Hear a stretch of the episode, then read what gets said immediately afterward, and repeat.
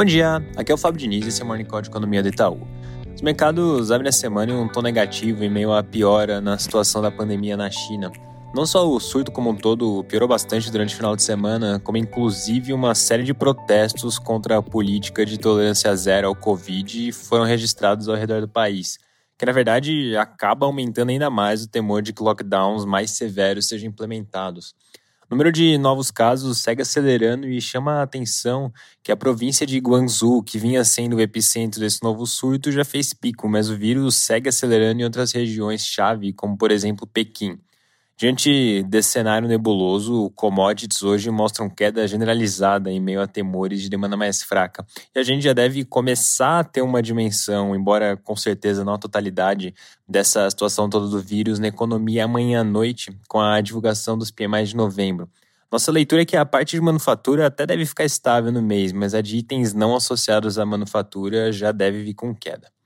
Mudando de assunto, nos Estados Unidos a semana também vai ser bem agitada com destaque para o discurso do presidente do Fed, Jerome Powell, na quarta-feira, que deve solidificar a redução do ritmo de alta da taxa de juros para 50 pontos base no encontro de dezembro, mas ao mesmo tempo destacando que o fim do ciclo ainda não está próximo. E nesse sentido, também vai ser importante ficar de olho em vários dados que vão sair ao longo da semana. Na quarta, sai tanto o PCI de outubro, que é uma métrica de inflação do consumidor que o Fed monitora bem de perto e deve mostrar uma leve desaceleração em relação a setembro, como também o ISM de manufatura de novembro, que tendo como base as sondagens regionais divulgadas até aqui, deve vir com queda no mês. Essa semana também tem o payroll por lá, vai ser divulgado na sexta, deve continuar mostrando o mercado de trabalho resiliente com criação de empregos próxima de 200 mil agora em novembro.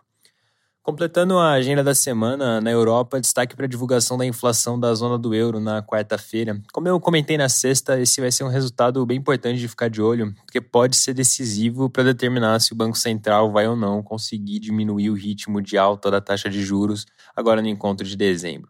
Nossa projeção é que a inflação em 12 meses mostre uma leve desaceleração, recuando de 10,6% para 10,4% com o núcleo ficando estável em 5,2. Esse resultado aumentaria as chances de a redução no ritmo de alta se materializar, enquanto números acima disso naturalmente iriam na direção oposta. Passando para o Brasil, essa semana tende a ser decisiva para a PEC da transição. O relator do orçamento, o senador Marcelo Castro, já sinalizou que pretende apresentar o texto da proposta amanhã.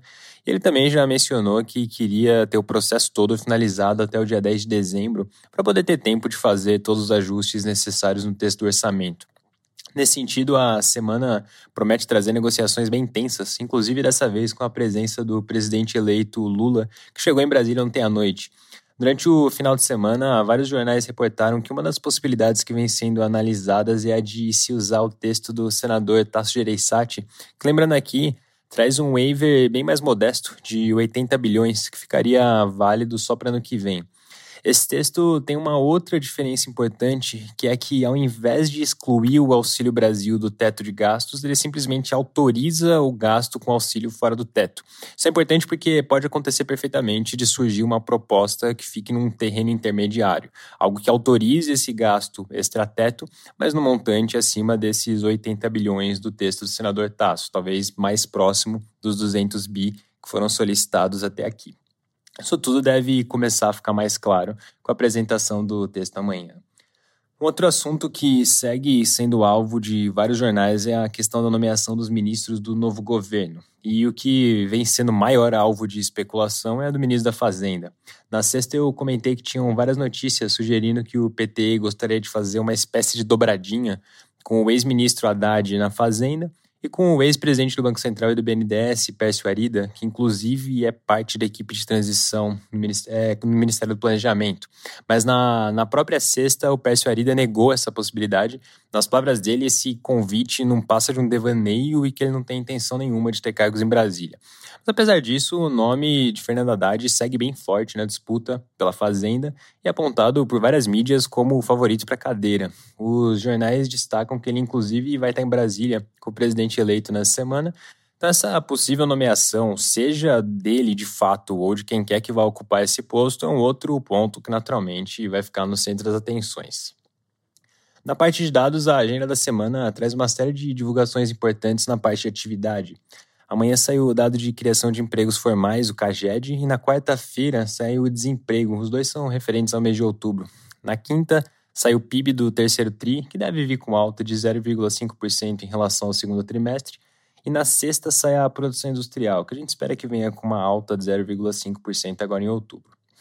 Para finalizar, a FGV acabou de divulgar a confiança da indústria, que veio com queda de 3,6 pontos agora em novembro, com piora principalmente na parte de situação atual, mas queda também na de expectativas. Vale destacar aqui que até agora as três sondagens divulgadas pela GV, Consumidor, Construção e Indústria, vieram com recuos significativos em novembro. Amanhã vão sair as duas últimas, do comércio e de serviços. É isso por hoje, um bom dia e uma boa semana.